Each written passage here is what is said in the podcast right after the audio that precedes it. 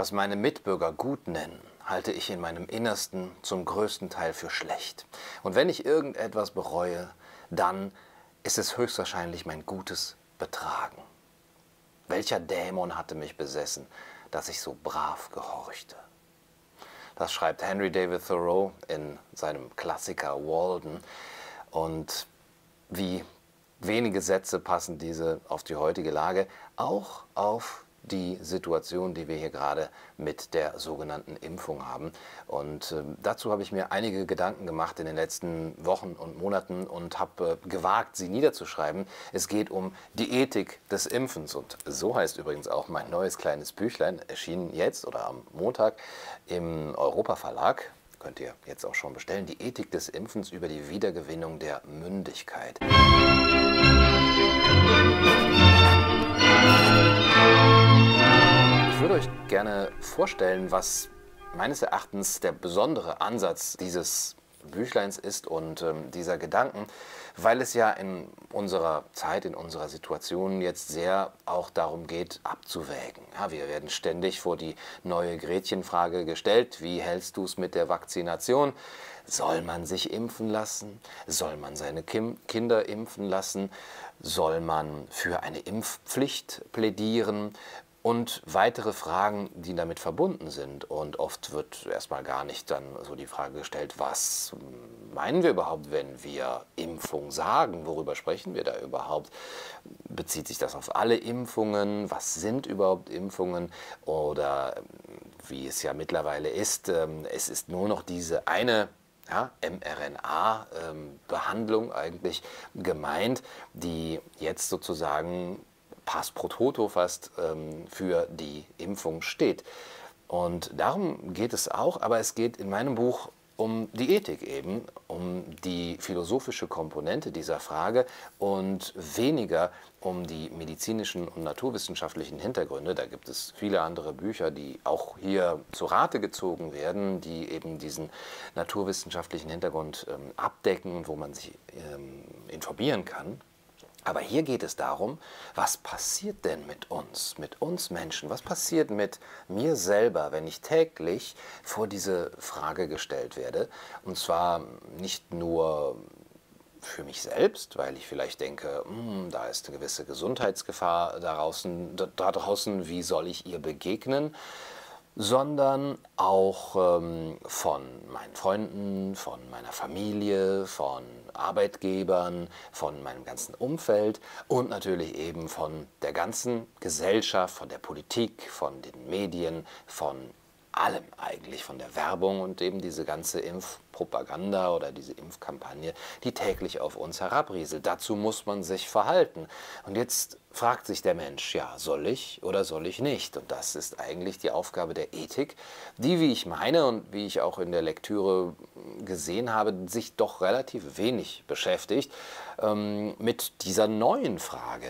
Zum Teil ist es eine alte Frage. Schon Immanuel Kant hat sich gefragt, ähm, wie gehen wir denn damit um, mit dieser neuen Vakzination, mit den Kuhpocken. Und er hat eine ganz interessante Antwort darauf äh, gefunden. Und ähm, die Ethiker schon, haben schon in der Geschichte der Philosophie auch sich immer wieder gefragt, soll es Massenimpfungen geben? Gibt es da gewisse Argumente? Und das natürlich mit den bekannten philosophischen, ethischen Positionen, Grundpositionen auch versucht in Einklang zu bringen. Sagen wir grob mit einer utilitaristischen Ethik, also gut ist das, was nutzt. Ja, und wenn es nutzt, dann sollte man es tun. Und wenn insgesamt die Freude erhöht wird, in zum Beispiel einer Gruppe oder in einer Gesellschaft oder das Leid vermindert wird, dann ist es gut, dann ist es nützlich und dann soll es getan werden. Zum anderen gibt es die deontologische Ethik, prominent von Immanuel Kant vertreten, der sich dann aber gefragt hat, gibt es da nicht auch Grenzen der Nützlichkeit dieses Prinzips und wo lägen die? Der Mensch als autonomes Subjekt, der eine andere Funktion hat als zum Beispiel eine Tasse oder ein Buch, äh, nämlich seine Funktion lässt sich nicht in seiner Funktion für andere beschreiben, sondern er hat einen Eigenwert, eine Würde. Und ähm, darum geht es ein bisschen, dass das damit auch verglichen wird, Aber es geht natürlich auch um unsere Situation. In welcher Situation sind wir eigentlich? Es ist ja nicht mehr so eine Situation wie vielleicht noch vor ein paar Jahren oder ähm, überhaupt ähm, in der Vergangenheit, wo man sich gefragt hat, naja, da gibt es bekannte äh, Gefahren und da gibt es äh, sehr zeitlich eingegrenzte Gefahren und ähm, die kann man jetzt auch schon, weil man eine große Erfahrung hat, sowohl eben mit der Krankheit oder mit einer Epidemie als auch mit einem Impfstoff, kann man schon abwägen.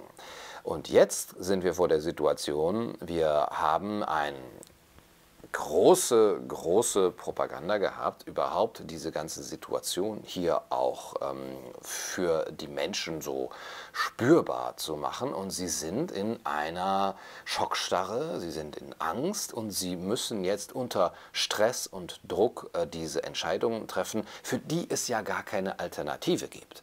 Das ist meines Erachtens das Besondere. Es ist ja nicht einfach so eine Entscheidung, rote Pille, blaue Pille, vielleicht das schon, aber nimm das oder du kannst auch das machen und es gibt Alternativen und so weiter, wie wir das ja eigentlich von einem guten medizinischen Gespräch, wenn wir eine gute Beziehung zu unserem Arzt oder unserer Ärztin haben, kennen und wie es eigentlich auch der medizinethische Standard sein sollte, sondern wir werden überwältigt, meines Erachtens.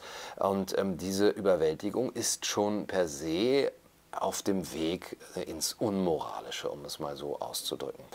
Dann geht es aber natürlich auch sehr darum, was macht es mit uns als Gesellschaft, wenn wir täglich damit konfrontiert werden und wenn es unsere Gesellschaft spaltet. Ähm, wir werden gespalten auch durch unsere Psychologie, durch unsere Moralpsychologie. Ich würde jetzt sagen, ich vertrete das hier in diesem Buch, in die Teams Vertrauen und die Teams Misstrauen. Was es genau damit auf sich hat, das könnt ihr hier nachlesen. Aber ich sehe das sehr stark. Es gibt äh, da das eine Team, das sagt, das ist alles gut und die Wissenschaft und Technik, wie sie uns gerade präsentiert wird und wie sie hier von der Politik auch eingespannt wird und sich einspannen lässt, ähm, das wird auch zu einer guten Zukunft führen, vielleicht sogar zu einer Utopie, vielleicht wird es sogar den Menschen 3.0 äh, ergeben und, und besser machen, diese Selbstoptimierung auf der biotechnologischen Ebene. Und dann gibt es die, die misstrauisch sind und die vielleicht zu viel Aldous Huxley gelesen haben oder überhaupt solche Dystopien und die sagen, also da möchte ich aber doch erstmal langsam mit den jungen Pferden machen. Und in diese beiden Teams ist die Gesellschaft gespalten, aber nicht gleich mäßig und nicht gleichwertig. Es gibt ein Team, das die absolute Hegemonie hat, sowohl zahlenmäßig als auch eben von der Deutungshoheit her, in den Medien, in der Politik, in der Wissenschaft und so weiter, also in dem, was als Wissenschaft gilt oder eben instrumentalisiert wird. Und es gibt dieses andere Team, das sich auch verstecken muss teilweise, das sich rhetorisch sehr geschickt verhalten muss, das Angst haben muss vor Ausgrenzung und teilweise äh, auch grob ausgegrenzt wird, ähm, bis hin zum Berufsverbot oder Verlust und äh, auch ähm, Aufträge zu verlieren, Verträge und so weiter. Ihr kennt das. Und diese Ungleichheit, dieses Ungleichgewicht sorgt für einen ganz, ganz großen Missmut und ein Ressentiment in der Gesellschaft, die mit dieser ganzen Impfkampagne eben noch verstärkt werden. Darum geht es hier auch in diesem Buch. Insgesamt soll es natürlich aber auch ähm, aufklären und Mut machen, denn was wir verlieren in dieser Welt der Biosecurity, in der uns der Staat mit der Wissenschaft und der Technik als Handlanger zu allem Möglichen zwingen kann, wenn er der Meinung ist oder wenn ein Gesundheitsminister der Meinung ist, dass es jetzt gerade an der Zeit sei, das nimmt uns Würde, Autonomie, Mündigkeit im Kantschen Sinne. Und dann sind wir eben nicht mehr diese mündigen Menschen, von denen eigentlich die Aufklärung geträumt hat, sondern wir haben unsere Freiheit und Selbstbestimmung für das Versprechen von Sicherheit, das vielleicht ein Schales ist, aufgegeben. Wie wir sie wiedergewinnen können, darüber mache ich mir Gedanken in den letzten Kapiteln dieses kleinen Büchleins. Es erscheint jetzt am Montag im Europa Verlag. Ich würde mich natürlich freuen, wenn ihr es bestellt. Link ist in der Videobeschreibung und im ersten Kommentar. Das war's für heute bei Kaiser TV. Ich wünsche euch alles Gute und äh, einen schönen Sonntag. Bis zum nächsten Mal. Ciao, ciao.